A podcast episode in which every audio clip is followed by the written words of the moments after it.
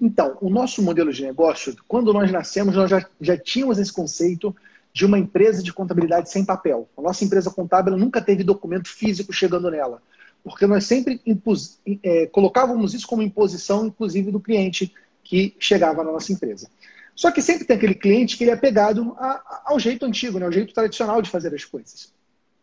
Sim. E esse cliente, que ele é, ele é mais tradicional, ele se viu forçado a fazer isso. Porque imagina só, nós temos um cliente que ele faz biquínis, biquínis de praia.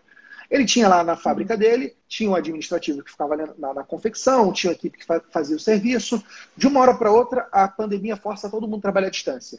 Como é que esse camarada vai pegar um documento, uma fatura a pagar com o menino ou a menina do financeiro que está trabalhando em casa? É inviável esse trânsito de documentos. Então, a crise e esse afastamento físico que foi forçado, ele, ele forçou a, até esse empresário entender que com papel não dá para continuar. Então, esse é o grande ponto. Sim. Ficou provado para o empresário que os processos que dependem de documento físico, eles não podem continuar. E junto com isso veio uma série de mudanças. Né? Houve até uma, uma medida provisória que o Bolsonaro assinou, reforçando, revalidando os documentos eletrônicos, né? a validade jurídica dos documentos eletrônicos. O judiciário, a jurisprudência já tinha consolidada a validade jurídica desse tipo de documento.